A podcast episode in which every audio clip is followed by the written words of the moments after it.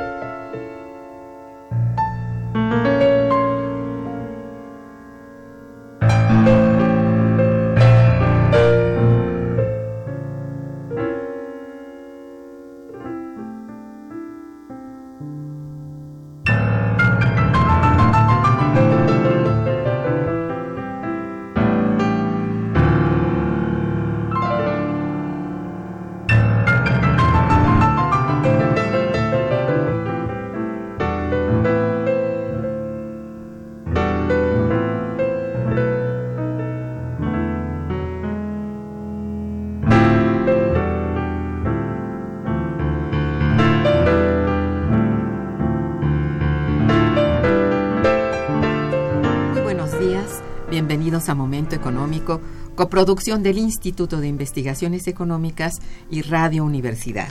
Les saluda Irma Manrique, investigadora del Instituto de Investigaciones Económicas, hoy jueves 20 de septiembre de 2018.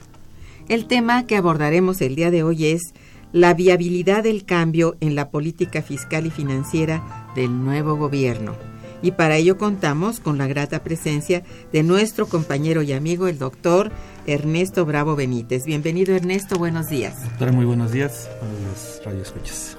Nuestros teléfonos en el estudio son 55 36 80 y para comunicarse desde el interior de la República contamos con el teléfono LADA sin costo 01800 505 2688.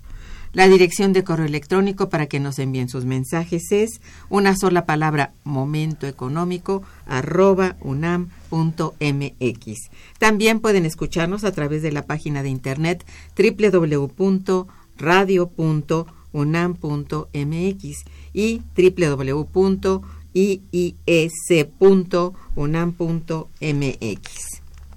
De nuestro invitado. Ernesto Bravo Benítez es doctor en Economía por el posgrado en Economía de la UNAM, así como, de la maestría en Ciencias Económicas y licenciatura también en Economía por la misma universidad. Es miembro del personal académico del Instituto de Investigaciones Económicas, adscrito a la Unidad de Investigación en Estudios Hacendarios y del Sector Público. Sus líneas de investigación son Estado y cambio institucional, economía monetaria y crecimiento y desarrollo. Es profesor en la Facultad de Economía y del posgrado de Economía de la UNAM y de Economía Aplicada en las Universidades Benito Juárez de Oaxaca, del Estado de México y en la Maestría de, en Seguridad Nacional de la Escuela Superior de Marina. Ha dictado y colaborado con el Instituto Belisario Domínguez del Senado de la República tiene publicado un libro en coordinación, La crisis económica mundial, y varios capítulos escritos en libros y artículos, también publicado en revistas nacionales y extranjeras. Pues tenemos que del 24 al 26 de septiembre tendrá lugar en nuestro Instituto de Investigaciones Económicas nuestro quinto Seminario de Política Fiscal y Financiera 2018 el cual es coordinado por una servidora y por el doctor Ernesto Bravo Benítez, quien nos acompaña el día de hoy. Y el tema central en esta ocasión es, como había dicho, la viabilidad del cambio en la política fiscal y financiera del nuevo gobierno y sus ecos en Norteamérica y América Latina. Quiero recordar a ustedes que este evento académico se realizará en un contexto de transición gubernamental en donde resulta más que necesario un análisis tanto económico como político y sobre todo en materia fiscal y financiera. Existen sin duda retos importantes en, este, en, pues en estos rubros que abordaremos a lo largo del programa y tomando en consideración todos estos elementos, resulta más que indispensable la realización de este decimoquinto seminario que llevo coordinando en nuestro instituto justamente por espacio de 15 años. Le solicito al doctor, nuestro compañero Ernesto, nos hable de, bueno, cuál es el objetivo del seminario, cómo está estructurado en general, por favor, y quiénes participan, y a quiénes está dirigido y en qué horario se realizará. Claro que sí. Pues Aquí te ayudo con nuestro propio... No, que te, no bueno.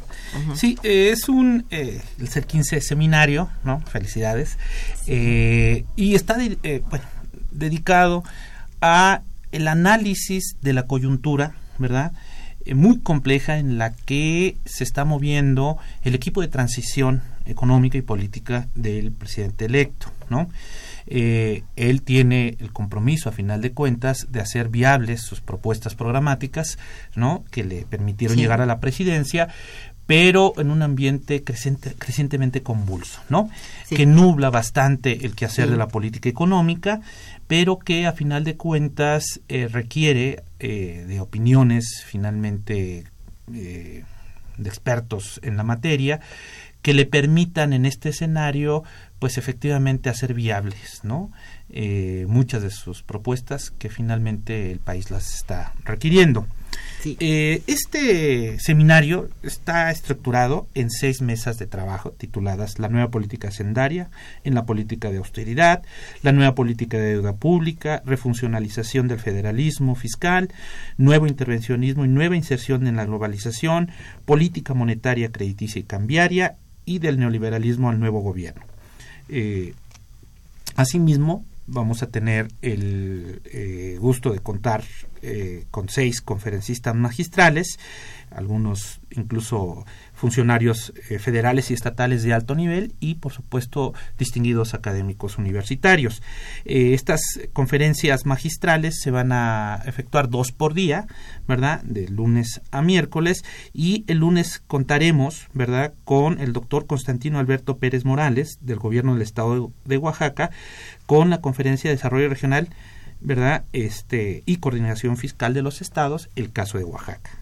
Después continuamos con la segunda conferencia magistral en ese mismo día, ¿verdad? Eh, del doctor Juan Carlos Moreno Brief con los retos de la política macroeconómica del nuevo gobierno. El siguiente día eh, iniciamos con la tercera conferencia magistral muy importante en donde nos acompaña el liceo David Colmenares Páramo, el actual auditor superior de la federación, y con temas finalmente de eh, pues transparencia y control gubernamental, ¿verdad? Que eh, finalmente es una asignatura pendiente en la administración pública federal y que sin embargo, bueno, que por lo tanto va a ser para el nuevo gobierno un tema eh, sustancial de análisis. Y tenemos eh, también la presencia en este mismo día del doctor Jorge Calderón Salazar con la conferencia frente a la renovación del Telecan, qué cambios debe impulsar el nuevo gobierno un tema también muy importante eh, al que tendrá que, digamos, atender la nueva administración. El miércoles contaríamos con la presencia también a las 10 de la mañana del doctor Gabriel Gómez Ochoa de la FESA Catlán, con eh, la conferencia Los flujos de capital, deuda corporativa y los retos de la futura política financiera. Finalmente, nuestra última conferencia magistral estaría a cargo del doctor Oscar Ugarteche Galarza, del Instituto de Investigaciones Económicas, que nos dictará la conferencia Avatares de la Política Comercial en el marco de los nuevos gobiernos progresistas. Este seminario, como usted ya lo comentó, doctora, se va a eh, efectuar del 24 al 26 de septiembre en un horario de las 10 a las 15 horas y en él participarán más o menos 30 académicos y especialistas en temas fiscales, monetarios y cambiarios, eh, los cuales pues van a estar finalmente discutiendo estos temas en el auditorio maestro Ricardo Torres Gaitán del Instituto de Investigaciones Económicas y pues eh, finalmente nos acompañan eh, académicos universitarios de diversas entidades como el posgrado de Economía de la UNAM, la Facultad de Economía de la UNAM y eh, la Facultad de Ciencias Políticas y Sociales junto con la Facultad de Derecho. Asimismo nos eh, acompañan compañeros de la FES Acatlán y de la FES Aragón, además de los funcionarios federales que ya comentamos. El seminario finalmente está dirigido a los académicos, estudiantes, tomadores de decisiones de política económica y al público en general, ya que el evento se transmite por internet al mundo entero. Es decir, la, este, por la web, ¿verdad? Por la web. Así es. Bueno, pues ojalá nos acompañen. Este, has hecho una buena relación de, de objetivo y estructura de, este seminario. Y bueno, te pido por favor nos comentes o comentes a nuestros escuchas por qué resulta necesario realizar en estos momentos un seminario como es el que estamos coordinando. Claro que sí. Un seminario de estas características es necesario, como ya comentamos, por la actual coyuntura tan difícil que atraviesa el país. ¿no? Eh, después de tantos años de estar sometido, ¿verdad?, a los avatares de un modelo neoliberal, que arroja saldos alarmantes en términos de debilidad del crecimiento y fragilidad, digamos, productiva, ¿no? Todo lo cual se manifiesta en estos problemas sociales que hemos estado viviendo en términos de pobreza, eh, migración, inseguridad y, por supuesto, una difícil condición financiera del país, que ha finalmente propiciado una creciente polarización económica y, bueno, finalmente tensiones que incluso salen, ¿verdad? Eh, eh, las fronteras y que es o son objeto también de atención por parte de la comunidad internacional, porque finalmente les interesa mucho la situación de un país como México. Sí, sí. Y bueno, también es importante un evento de este tipo porque eh, tenemos dos condiciones eh, muy específicas a nivel del continente americano. La primera, que tiene que ver la parte de Norteamérica con las negociaciones del TLC. ¿no? y que ahí ya, ya tuvo la nueva administración, o esto que será la nueva administración, un primer momento de interferencia eh, a partir de pues el enviado CID, que complementó finalmente la posición del gobierno federal mexicano, acompañando a Guajardo, y que, bueno, pues su interferencia ayudó a destrabar un poco las pláticas para llegar a un nuevo acuerdo comercial, no sin finalmente haber tenido que ceder algunos aspectos contrarios al interés. Esperemos que no sean demasiados, porque eh, así de fondo no se conoce completamente. Sí, tuvimos finalmente que, que, ceder un poco en materia de remuneraciones y, y de, este, bueno, finalmente el impacto económico que, se tendrá se, se, irá evaluando.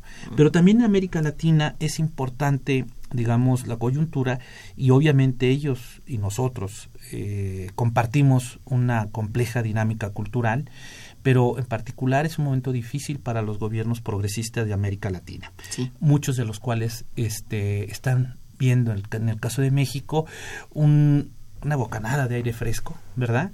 Que, Pienso que sí. Eh, finalmente va a fortalecer las posiciones progresistas porque están bajo un embate conservador y en cierto sentido hasta reaccionario en, en, gobiernos pues tan importantes como por ejemplo el brasileño el argentino, el de Ecuador, el de Bolivia, por no llamar incluso hasta el de Venezuela, en donde están siendo sumamente, eh, digamos, cuestionados muchas de las veces no con argumentos ni democráticos ni tan transparentes, ¿verdad? Sino más con eh, elementos de carácter ideológico y este triunfo de un candidato como, como Andrés Manuel, pues finalmente le da esperanzas para que la región finalmente pueda destrapar, destrabar este impas que la mantiene postrada y que no le permite despuntar.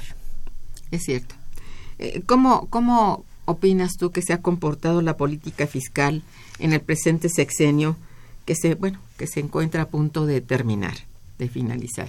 Bueno, es una política que tiene sus claroscuros, ¿verdad? Mm. Y finalmente la política fiscal está o se comportó en el marco de la reforma hacendaria esta reforma que junto con otras 10 reformas, las 11 reformas con las que inició este gobierno, pues eh, empezó, digamos, muy activa y pudiéramos decir que fue una de las que sí eh, tuvo, digamos, eh, un relativo éxito en términos de sus fines, pero porque quería o pretendía compensar los saldos que iba a dejar la reforma energética, sobre todo en materia de captación de ingresos públicos. Y entonces, pues tenemos un resultado con sus claroscuros pero por ejemplo en términos de captación eh, de ingresos presupuestales eh, la actual administración hizo subir este digamos número del 22.5% del PIB que eh, se digamos, ingresaba a las arcas federales en 2012, pues ya lo tenemos en cerca del 25% del PIB, ¿no? Pues esto a pesar de la contracción del aporte de la renta petrolera, la cual baja del 8 al 4% del PIB. ¿no? Muy severamente. Cae fuertemente, cae un 50% de los ingresos que reporta la renta petrolera en materia del fisco o, direccionados al fisco, pero se compensa finalmente con un, un relativamente exitosa, una relativamente exitosa política fiscal. ¿Cómo se compone finalmente eh, este éxito? ¿no? Por ejemplo, el crecimiento que tiene en materia de recaudación tributaria la actual política fiscal, bueno, pues esta hizo subir la captación de ingresos tributarios del 8.5% al 14% en la actualidad. O sea, un incremento muy importante en donde el ICR pasa del 5.1 al 7.5% del PIB y el IVA también incrementa del 3.7 al 4.2%. Y un impuesto que se hizo muy presente en esta actual administración, que fueron los impuestos especiales de producción y servicios, los cuales por el alto, digamos, subsidio que tenían, prácticamente le implicaban al gobierno eh, distraer cerca del 1% del PIB, se revierte esa situación y se está captando cerca del 2.3% del PIB por estos impuestos, que sobre todo son impuestos a la gasolina, al diésel, etcétera. Habría que, llama, que, eh, comentar también que los ingresos no tributarios cayeron del 14.1 al 11% en 2017 y bueno, pues aquí tenemos parte de los derechos de la renta petrolera eh, explicando parte de esta caída. En materia de base de contribuyentes, la base fiscal, pues también reporta buenos este, datos porque se pasa de un universo de 40 millones a 60 millones de contribuyentes, un incremento del 50%, aunque habría que decir que, por ejemplo, en el caso del impuesto sobre la renta, el décimo decil, que es finalmente el de los altos ingresos, pero donde un porcentaje de la clase media y media alta finalmente se está, aporta dos terceras partes de este eh, impuesto, ¿no? Habría también que comentar que el gasto neto ¿verdad? Eh, del sector público pasó del 25% del PIB a cerca del 28%.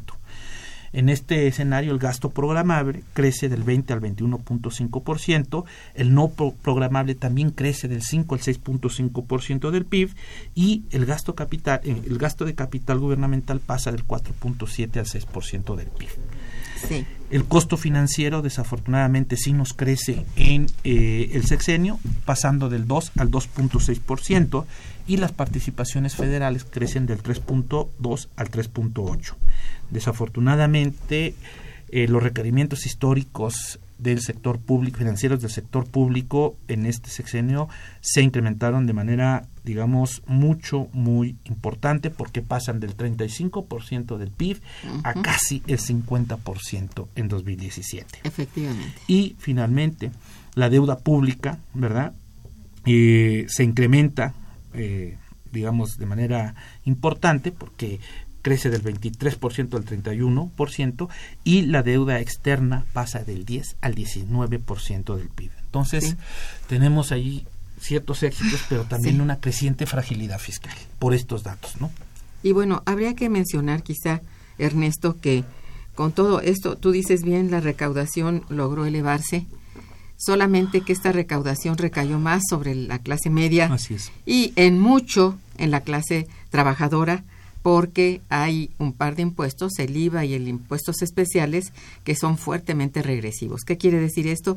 Que recae más sobre el ingreso de estas personas que sobre las de altos ingresos. Y esto le da un carácter, bueno, poco favorable regresivo a este, regresivo, efectivamente ese, ese es un, un, grave problema porque lejos de que este vaya pronto a, a ser favorable pues para la mayoría de los trabajadores no lo creo, tiende a crecer y esto es, bueno, para la clase media, repito, de la clase media, media alta y de la clase trabajadora, un peso muy fuerte. Por supuesto. Entonces, esto sí es preocupante, eh, no es realmente una solución. Eh, tiene números, como tú mencionas, porcentajes un poco menos severos, pero eh, el precio es alto. ¿Verdad? Habría que reconocer en esto. Claro, este, porque los contribuyentes cautivos, tanto de impuestos directos como la parte indirecta, pues sigue siendo finalmente ese filón de la clase media, la cual por años ha estado finalmente sosteniendo este esfuerzo fiscal. Definitivamente. Y yo creo que ya estamos en el límite de esa, de esa Así es. Bien. Bueno, vamos a hacer un breve espacio musical. Estamos en Momento Económico con el doctor Ernesto Bravo Benítez hablando sobre la viabilidad del cambio en la política fiscal y financiera del nuevo gobierno. Estamos en el programa Momento Económico que se transmite por Radio Universidad y bueno, en esta breve pausa escucharemos música a cargo del talentoso cubano Chucho Valdés. Quédense con nosotros. Está escuchando Momento Económico.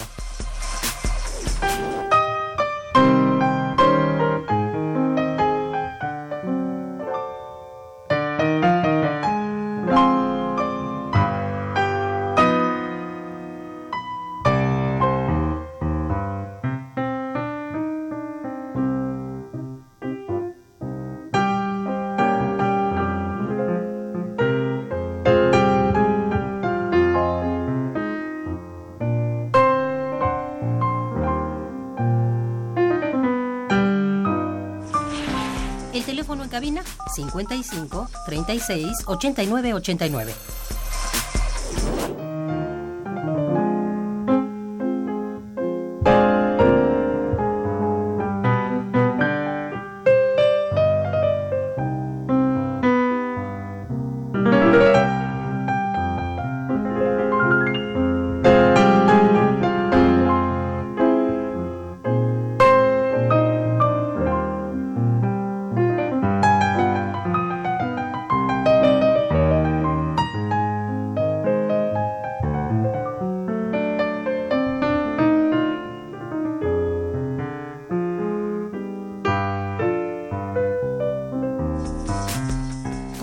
En Momento Económico.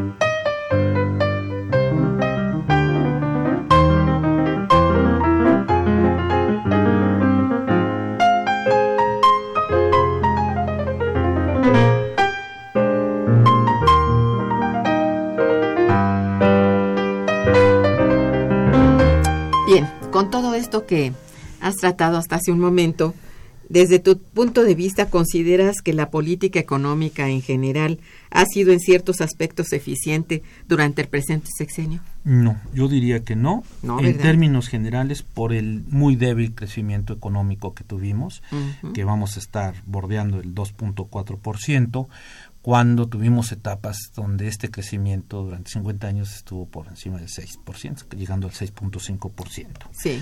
En indicadores clave no entrega buenas cuentas, por ejemplo, en materia de inflación, él la recibe en el 3.5 en 2012 y el año pasado tuvimos 6.7 de inflación, un incremento este, con todo y las medidas de las metas de inflación que son bastante eh, reducidas. la tasa de interés, supuestamente para controlarlos.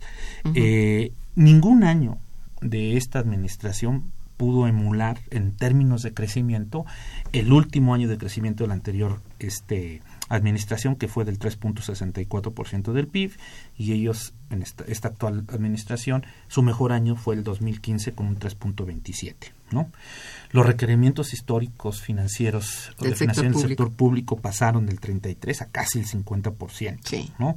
El tipo de cambio él lo recibe en 12.99 y ahorita está en 18.4 eh, eh, centavos, 18 pesos con 4 centavos, lo que implica una devaluación de más del 50%, suponiendo que no, no nos enfrentemos a fin de año con otra devaluación que pueda llevar a por encima del 18 eh, pesos con 4 centavos, 40 centavos al tipo de cambio. No es difícil, pero esperemos que no. Esperemos que no. Este, debe de haber ahí mucha responsabilidad de todos los actores, ¿verdad?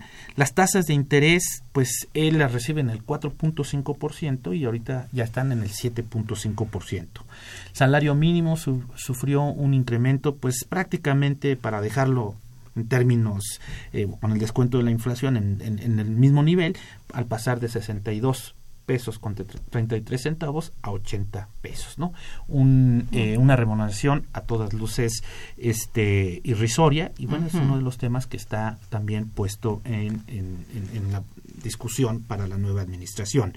Tenemos todavía déficit comercial cercano a 25 mil millones de pesos. Nuestro déficit fiscal real pues bordea los, el tres punto, los tres puntos porcentuales. Y en materia, por ejemplo, de producción petrolera, esta cayó de 2.5 millones de barriles diarios a 2.1 y las ventas internacionales se nos cayeron porque pasaron de 4.500 millones de dólares a solo 1.800 millones de dólares. Las reservas internacionales crecieron poco, pasaron de 163.500 a 172.000 millones de pesos. Y la deuda pública se incrementó de 163 mil a 172, casi 173 mil millones de dólares, pero en 2014 esta llegó a ser por encima de los 193 mil millones de dólares. Sin embargo, este dato es parcial porque hay otros indicadores que bueno, que toman en cuenta todos los compromisos exteriores del Estado mexicano y esa cifra está por encima de los 400 mil millones de dólares que demanda el pago de intereses.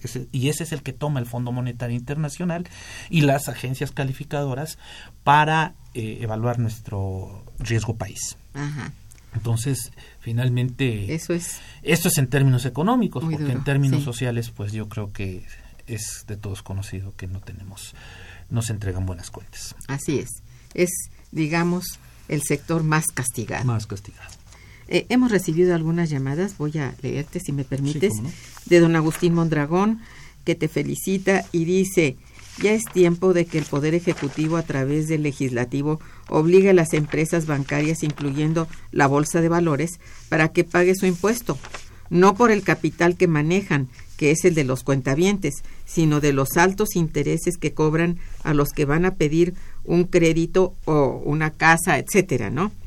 Para que México no se descapitalice, esa ley debe marcar un 30% de las grandes cantidades que sacan de nuestro país al extranjero, mm, digamos para capital golondrino que viene de fuera y un 20% al capital mexicano que tiene su dinero en bolsa de China, Shanghái, como lo hizo Fox con los excedentes petroleros. Y bueno, Maseca, Televisa, y Carlos Slim que manejan sus negocios desde Wall Street y eso es traición a la patria. Por eso deben pagar impuestos. Esto solo sería para los dineros líquidos que salen de México. Es el enfoque de don Agustín Mondragón. Finalmente hay que acotar a la liberalización financiera.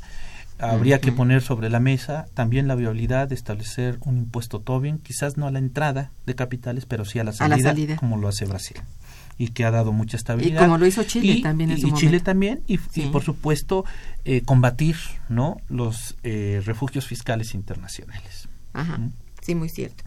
Bueno, Eric Ochoa eh, te felicita por tu labor académica y por el tema. Muchas gracias, señor Ochoa. Bien, ¿por qué crees que es importante hablar dentro del seminario del comportamiento de un sector paraestatal hoy tan disminuido? Claro que sí.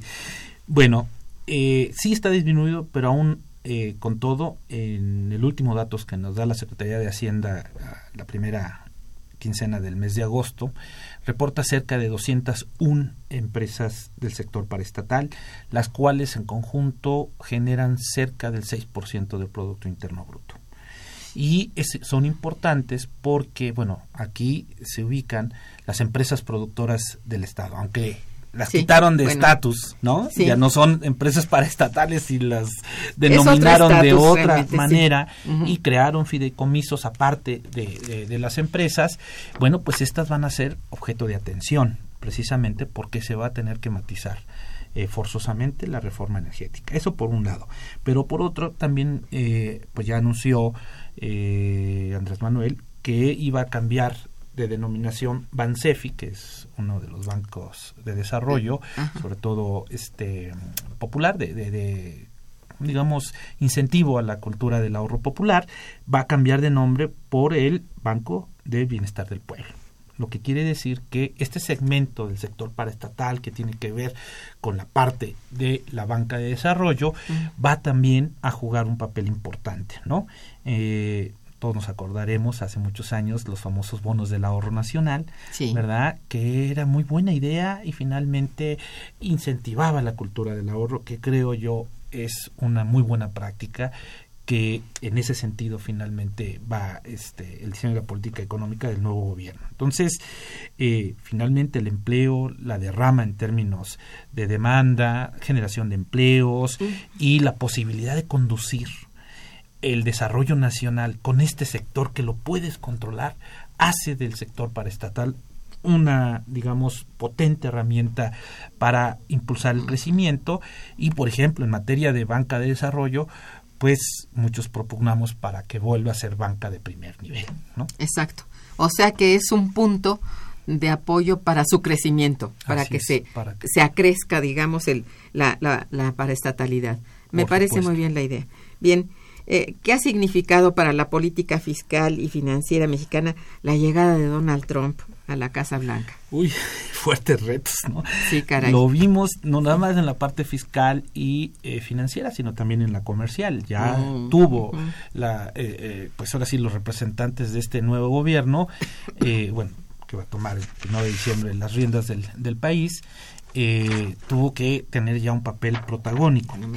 Pero eh, ya hablando de manera específica en aspectos fiscales y, financieros, pues nos pone una asignatura muy difícil de, cumplir porque bajan su tasa de ICR empresarial al 20%, cuando nosotros la tenemos en el 30%, ¿no? Entonces, nos puede meter en una guerra tributaria, ¿verdad? Sí, este, no, no es fácil hacer ese y no podemos bajar tampoco nuestra tasa de ICR empresarial en gran medida porque de entrada ya está incluso un principio, digamos, eh, tributario eh, convencional es que tienen los impuestos que tener el mismo, digamos, eh, nivel tratándose de un mismo impuesto. Entonces tenemos para personas físicas una tasa límite del 35% y para personas morales el 30%. Esto es finalmente algo que no es recomendable. Y si bajáramos por esta influencia de los Estados Unidos que bajó su ICR empresarial al 20, pues estaríamos creando más distorsión en un impuesto tan importante como el ICR, es el ICR. Pero también en materia financiera tenemos, eh, digamos, pues ahora sí que problemas derivados de las decisiones que piensa tomar este gobierno, el gobierno de los Estados Unidos, porque está digamos, con las guerras comerciales y los posicionamientos, digamos, en materia de, de cerrarse, finalmente está generando un clima internacional de confrontación que se va a manifestar en un incremento de las tasas de interés, ¿no? Esas altas tasas de interés, pues finalmente van a impactar a nivel internacional, también van a impactar a las locales, lo que va a encarecer el financiamiento y ralentizar la economía. Sí. Entonces, ah, hay un grave problema en el que digamos, una reforma a estas políticas resulta muy necesaria. Una verdadera reforma hacendaria es indispensable. Una reforma de Estado hacendaria. De veras. Eh, esta es muy necesaria. Y bueno, por ahí te tengo que decir que la política monetaria, por otra parte, también. Pero en fin, digamos, son... Eh, bueno, aquí... Digamos, planteos de muy largo Yo sí siento, por ejemplo, que el gobierno... Él ya dijo, este Andrés, que pueda respetar a la autonomía del Banco de México y bueno, eso finalmente da certidumbre. Pero también es cierto que el Banco de México es parte del Estado mexicano y que el Banco de México tiene que rendir cuentas, si no al Ejecutivo, sí al Legislativo y propiciar que tenga ese doble mandato, como en este sentido lo tiene la Junta de la Reserva Federal, no solamente controlar la inflación, sino impulsar el crecimiento. ¿Verdad? Yo creo que se puede llegar a un justo medio, pero donde el Banco de México también rinda cuentas y se comprometa con el crecimiento y el desarrollo. Eso es, al menos el primer paso sería una rendición de cuentas que es indispensable. Y al de alguna manera lo expresó que era indispensable que Pues sí, hubiera esta ahorita ya ni siquiera un informe anual, lo que entregan son los compendios de los informes trimestrales, ¿no? Entonces, finalmente, cada mes se diluye más ese compromiso, digamos, por informar eh, por parte de un organismo tan importante como es el Banco. Sí, y una información sumamente Delicada, eh, importante sí, para el país. y oscura. No Además, es fácil Una de las tampoco. entidades más, bueno, más opacas en ese sentido. Definitivamente. Y bueno, pues ahí podemos finalmente hacer válido el sexto constitucional por también. Exactamente. Bien, vamos a un puente informativo y musical, si me permites. Está escuchando Momento Económico por Radio UNAM.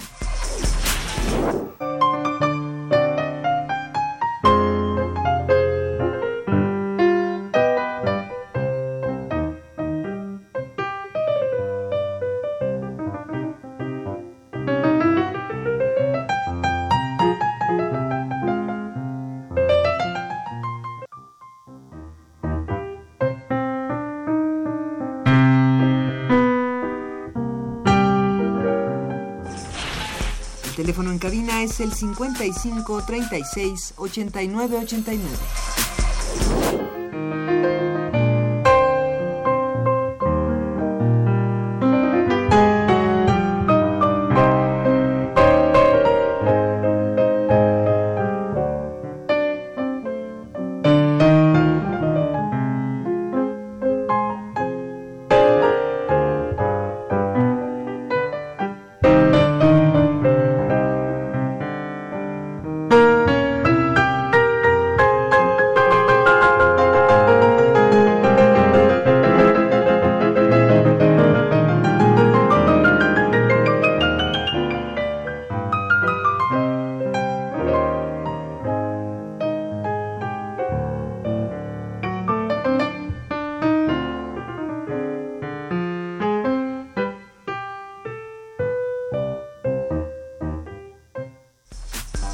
Continuamos en Momento Económico. Bien, en todo caso, em, bueno, eh, compendiando ya lo que has dicho hasta ahorita y que es muy importante, ¿cuáles son los grandes retos de la política fiscal para este próximo sexenio? Tiene varios retos muy importantes. Por Sí. ejemplo, continuar con la reducción de las tasas de evasión por ICR e IVA. Todavía tenemos en ICR una evasión del 25% y de IVA cercana al 20%. Entonces, antes, bueno, él dijo que no va a establecer impuestos, ¿verdad?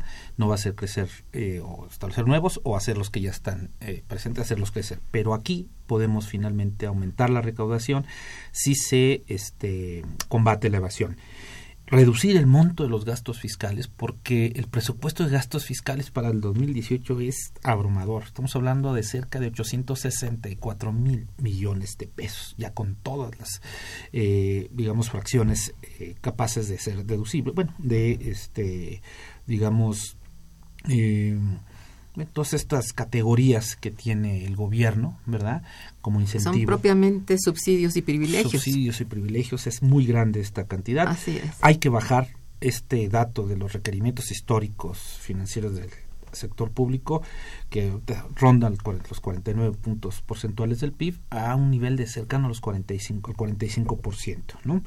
Seguir bajando el monto de la deuda externa, eh, que ya dijimos está por encima de los 170 mil millones, millones de dólares, continuar con la incorpora- incorporación de los informales a, y, y sobre todo que se mantengan definitivos en la formalidad y por supuesto pues controlar mucho eh, la forma en que los recursos federales son ejercidos por los gobiernos estatales.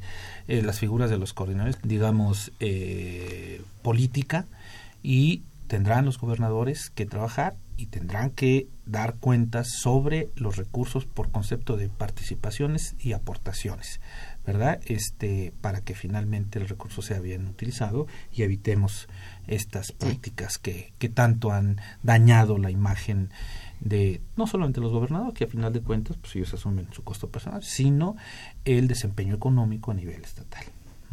Sí, que esto es un, un renglón eh, hasta este momento, bueno, ya muy atendido porque ya la nueva ley de disciplina financiera está siendo una labor de limitación, digamos, a, a, a lo que era pues una soberanía casi este completa Absoluta, sí. por parte de los de las entidades bien, subnacionales. sí. Sí, pero pero este es necesario realmente aplicarlo. Aquí no es que padezcamos de falta de reglamentos y de eh, marco jurídico, sino que este se obedezca, que se ponga en, en práctica realmente, ¿no? Y en estos terrenos, pues es indispensable. Sí, es Eh, básico. No, no desbordar, digamos, realmente lo que pueda hacer el gobierno federal en este caso y que no, no, no se, no, no se vuelva, se diluya Así como es. en otras ocasiones en un disque federalismo que no está, Claro. ¿verdad? Ese- No, ese y, y- y es importante como la única garantía para hacer real el desarrollo regional. Ajá. Sobre todo ese impulso que se le quiere dar al sur y al sureste, ¿verdad? Sí. Se podrá garantizar siempre y cuando tengamos control de los recursos. Ujú. Bueno, este, si puedes hablar así en, en global, ¿cuáles son las para el nuevo gobierno que comenzará en diciembre próximo en estas materias, fiscal y financiera? Sí. Bueno, pues en la parte fiscal ya en parte dijimos, Ajá. ¿no? Este, algunas de las asignaturas, algunas de las recomendaciones. Yo, por ejemplo, eh, propondría el presupuesto participativo. El presupuesto base cero en realidad nunca fue implementado, se siguió con el presupuesto por objetivos, pero eh, pues mutar finalmente a esta corresponsabilidad en materia de ejercicio del gasto público con la sociedad. Esa es una recomendación que me parece importante, ¿verdad? Despresurizar esta carga fiscal tan fuerte a las clases medias, Sí. ¿no? Eh, digamos, cerrar los huecos a la evasión y, bueno, pues no seguir castigando tributariamente a esa clase media que es finalmente la que se compromete en términos del trabajo, del consumo, de la inversión con el país. Eh, hay en materia financiera también digamos, eh, algunas recomendaciones. Una, esta que ya comentamos, de hacer que, por ejemplo, el Banco de México rinda cuentas al Poder Legislativo e invitarlo a que se sume en este esfuerzo por fomentar el crecimiento económico y no Sí. solamente el control de la inflación. Este impuesto Tobin a la salida, pues tendría, también sería, digamos, una recomendación que pueden evaluar, ¿no? Y que iría en la dirección de controlar a la balanza de capitales, que finalmente si queremos dar un vuelco de la política económica, pues tenemos que dejar atrás el neoliberalismo y este en la parte económico-financiera pues tenía a la liberalización de la balanza de capitales como su eje central, ¿no? Exacto. Y esto que pues realmente iba a redundar en mayores eh, capitales a los paraísos fiscales, eso puede ir, quizá esas transferencias pueden irse amainando, quizá. ¿verdad? Que podría ser una forma, ¿no? Sí, me, me parece muy bien, estoy de acuerdo. Tenemos unas llamadas aquí Sí. eh, de doña Hilda de San Román, muchas gracias, que felicita al invitado y al programa, muchas gracias. Dice, modificar el cobro del ISR con el nuevo gobierno, ¿ha tenido algún avance hasta ahora? No, Pues, fi- mm, finalmente no ha habido tiempo, ¿no? No, no se cambió. La reforma de 2014 le amarró finalmente las manos al actual gobierno, ¿verdad? No les gustó la reforma fiscal a los empresarios y se convino en que no iba a haber cambios, ni para ICR en personas físicas ni para ICR en personas morales. Habría que ver finalmente, eh, bueno, si el nuevo gobierno eh, destraba esta condición, ¿verdad? Que yo, en, en mi opinión, digamos muy personal, creo que sí tiene que ser más progresivo, finalmente, el esquema de impuestos directos en nuestro país. Sí, definitivamente. Ella también dice, hay un libro que es bueno recomendar, se llama La riqueza oculta, que habla del dinero que hay en los en las cuevas fiscales, en los paraísos fiscales que hablaba, ¿no? Sí. Dice el autor es el colega Tomás Piketty. Ah, por supuesto. Pues sí, bueno. Ya es un problema a nivel internacional. Sí, ¿eh? sí. Es muy cierto. Estimaciones para México las ubican por ahí de cercanos a los 400 mil millones de dólares, pero esto es un dato muy especulativo, ¿no? No, no, no, no se tiene el secreto bancario a nivel internacional, apenas se está empezando a combatir, ¿no? Entonces esperemos que esto se norme a partir de acuerdos fiscales internacionales y nos digan finalmente qué cantidad de recursos de connacionales se tienen en esos paraísos fiscales para ser los que paguen impuestos. Está difícil, ¿eh? pero sí sería un principio. Y, y acabar, bueno, a mí me sorprendió cuando los Panama Papers, ¿no? Evidenciaron a muchos empresarios mexicanos que la primer respuesta como oficial del actual gobierno por parte de quien dirigía el sistema de administración tributaria, este fue decir que eso no necesariamente era un delito fiscal, ¿no? El encargado de la recaudación, la, administración tributaria. Eso no se puede decir. No. Podía decirse en cualquier otro funcionario, menos en el encargado de la, de la eh, gestión tributaria en nuestro país, ¿no? Y nos habla precisamente de ese clima de permisibilidad para ciertos estratos, sí, en materia de este pago de impuestos, que definitivamente se tiene que acabar. Habría que ver que buena parte, digamos, de toda la corrupción que surge a partir de tantos tantos endeudamientos por parte de entidades federativas cuyos recursos fueron a parar justamente a paraísos fiscales. Entonces, ¿esto qué? ¿Cómo? ¿Verdad? Se trata. Sí, así es. Eh, Elena González también dice, felicito al invitado y al programa, gracias. Dice, ¿podemos los mexicanos seguir guardando la esperanza ante la realidad de nuestro país? Por supuesto. Claro que sí, era lo que comentábamos, sí.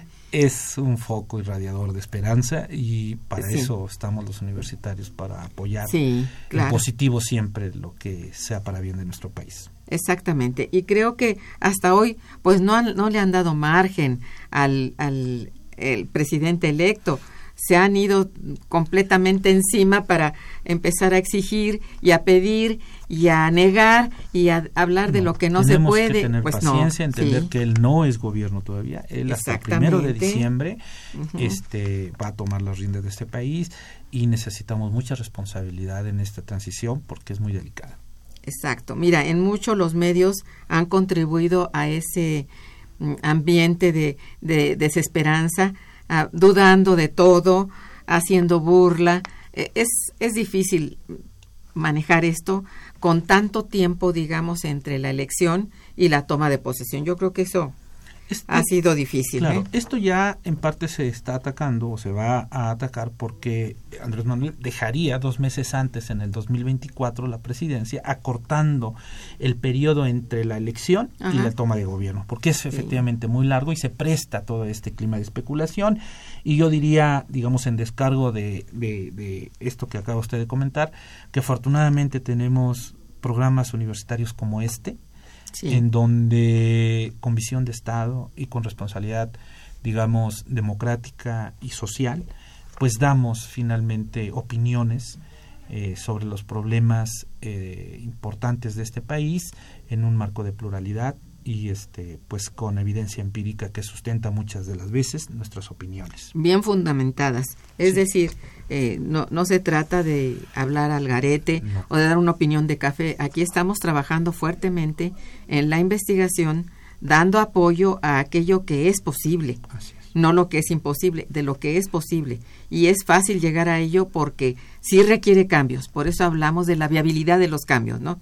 Sí requiere cambios, por supuesto. Ojalá se permita que esto ocurra, ¿no? Porque, bueno, no falta desde luego la limitación y, bueno, el ataque directo de dentro, sobre todo, pero también, de fuera. ¿Mm? Por supuesto. Entonces, Amalia Sánchez Díaz dice, felicidades al invitado. ¿Puede repetir las fechas del seminario? Pues sí. Es del 24 al 26 de septiembre, ¿sí? Los horarios de las 10 a las 15 eh, horas y en el auditorio maestro Ricardo Torres Gaitán del Instituto de Investigación eh, Económicas, que está en el circuito Mario de la Cueva. Sí, creo que tenemos tiempo, Ernesto, de concluir con este programa, y, pero compartiendo algunas de nuestras conclusiones. Adelante, por favor, Ernesto, en, en, términos así, mucho más puntuales, pero generales, ¿no? Claro que sí.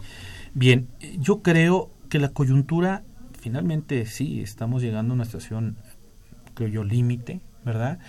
Eh, y la coyuntura nos permite rehacer a la política económica, visualizar un nuevo escenario de desarrollo económico y algo muy importante que quizás no fue eh, finalmente el objetivo de la actual administración, pero que es muy importante en términos de crecimiento y desarrollo y de vuelco de las ideas económicas. El nuevo consenso macroeconómico, eh, que tiene finalmente fundamento como filosofía económica el neoliberalismo de fondo, propugnaba porque la política fiscal fuera prácticamente minimizada este y que en el mejor de los casos una política monetaria también muy conservadora sería lo único que tendría que hacer el Estado. No, con esto abrimos el abanico de instrumentos que tiene a su favor el Estado mexicano para generar un nuevo ambiente y destrabar este, esta ralentización económica. Si nosotros somos capaces de articular política fiscal, política monetaria también, industrial, laboral, podemos generar un nuevo entorno, ¿verdad?, eh, macroeconómico que nos permita aspirar a lo que durante 50 años México tuvo sin problemas, que fueron tasas de crecimiento reales del 6.5%, ¿verdad?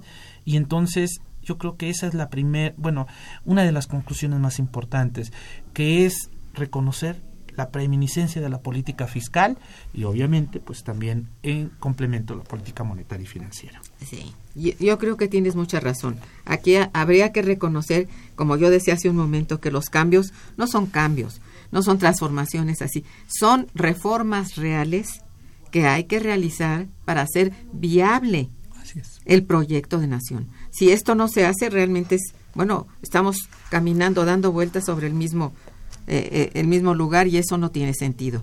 Creo que el esfuerzo y el esfuerzo de esperanza que se tiene y todo es para poder cambiar el modelo macroeconómico preexistente, porque este no nos ha conducido a nada bueno. Estemos claros. Y en este nuevo esquema, bueno, estos ejes de política fiscal y, monetaria, que han sido los ejes de la política económica, bueno, si es así, transformar, tú has hablado hace un momento de qué es lo que requiere una política fiscal, ser realmente progresiva, eso es indispensable. En eso pues tiene que ver este que los que son contribuyentes, que somos la mayoría, todo aquel que percibe ingresos debe debe dar tributo. Y, y eso es de acuerdo con su nivel de ingresos. Aquí no está ocurriendo eso. Y eso es algo que nos deben en este, en este tipo de política fiscal. ¿verdad? Y por el otro lado también eh, respecto a la política de gasto, pues no engolosinarse en tipos de gasto que tienen más que ver con, con otros temas políticos que no con el gasto comprometido con toda la sociedad, en donde el gasto social tiene un papel verdaderamente básico. Por supuesto. No se puede abandonar el gasto social sin que ocurra lo que está ocurriendo, que lejos de disminuir la desigualdad, esta crece. Y entonces la famosa pobreza, o como se llame, que le llaman las todas las políticas de, de, pobreza, pues son eh, caridades, son programas asistencialistas que no tienen que ver realmente con un avance real de la economía, ¿verdad? Entonces, esto, esto es muy importante. Tú acabas de, de mencionar lo que es básico, ¿verdad? el modelo macroeconómico neoliberal no puede seguir adelante. No podemos seguir respetando esos principios porque no son realmente principios para un país que se respete, ¿no? Y con tantas carencias como es esta economía en vías de desarrollo que es la mexicana. Exactamente. Entonces, tenemos la esperanza, sí, y, y creemos que se puede modificar, no haciendo simplemente cambiecitos aquí y allá que, den de pronto así como que este la idea, sí, no, no. Tiene que ser cambios. El cambio es estructural. Y volver a recuperar, doctora, la el escenario del mediano y largo plazo. Tenemos que empezar nuevamente, tenemos que retomar la planificación, ¿sí? sí. Y plantearnos escenarios a 40, 50, 60 años, como lo hacen la mayoría de, los, países. que han tenido éxito en la globalización. Así es. Y, y no, no dejarse realmente amedrentar por lo que se diga por ahí de que no se puede y que pues que se quieran los cambios de un día para el otro, tampoco, eso no puede ser, pero sí poner el, el realmente la, el entusiasmo personal, individual, en que esto va a suceder. No atacando, sino, bueno... El mandato popular dando, es más que claro y espera finalmente ese tipo, de manera seria, responsable, con los tiempos muy bien, digamos, planteados, Sí. pero sí espera y demanda cambios sustanciales. Así es, estructurales. Estructurales, Entonces, sí, si estos cambios estructurales no son como las reformas No. estructurales No, de no, que se ha hablado hasta hoy, pues eso sí no. No, finalmente esas reformas fueron este pues descontextualizadas, eh, recomendaciones de la OCDE, de un estudio que se, se, se hace en 2012, pero pues muy por encima y sin conocer realmente las condiciones estructurales, valga la redundancia, De de, la país, economía mexicana Así a fondo. Así es. Tiene que ser no obedeciendo y, y sí, volvemos sobre lo mismo a los mandatos del Fondo Monetario y del Banco Mundial que han estado en estos últimos 35 años sobre el país y que no, no han hecho otra cosa que limitarlo. Se Así va a tener también que negociar con ellos Así y abrir es. un impas. Yo no sé si, final de cuentas, se tenga que hacer, eh, digamos, en materia internacional, un trabajo también, creo, importante con los organismos multilaterales, en el Sí. sentido de que, pues, eh, vamos a empezar una nueva forma de desarrollo y ellos tendrán que entender y ser ellos quienes se adapten a las necesidades de esta nueva visión económica del país, no nosotros a ellos, al Ah, final. bueno, espero que sí, o al menos que respeten los cambios necesarios aquí, ¿no? Pues Esas sí, reformas eh, estructurales reales para esta, Así es. esta nueva etapa. Digamos que hablemos de una nueva etapa, ¿no? Otra nueva, nueva- nueva etapa, finalmente. ¿verdad? Bueno, pues lamentablemente, este Ernesto, el tiempo se nos ha terminado y vamos a agradecerte de veras cumplidamente No, el que has eh, desde luego ayudado mucho en, es- en la coordinación de este seminario. Hemos trabajado juntos, hombro con hombro, y esperemos que el seminario pues sea un éxito y que la gente asista sí. y vea lo y, vean también escuche por internet si quieren. que escuche, aunque sea por internet, aunque sea, bueno, que escuche, que esté presente en lo que se va a tratar ahí, que todo es eh, investigación muy seria, bien fundamentada y bien intencionada Por finalmente, supuesto, ¿no? en positivo siempre, como Así es el trabajo de la universidad. Pues muchas gracias y muchas gracias a todos nuestros radioescuchas por su atención y estuvo en los controles técnicos y agradecemos a Socorro Montes Morales en la producción Araceli Martínez y en la producción y realización de Santiago Hernández Jiménez. Irma Manrique, que coordina y conduce, les desea muy buen día, pero mucho mejor fin de semana. Muchas gracias.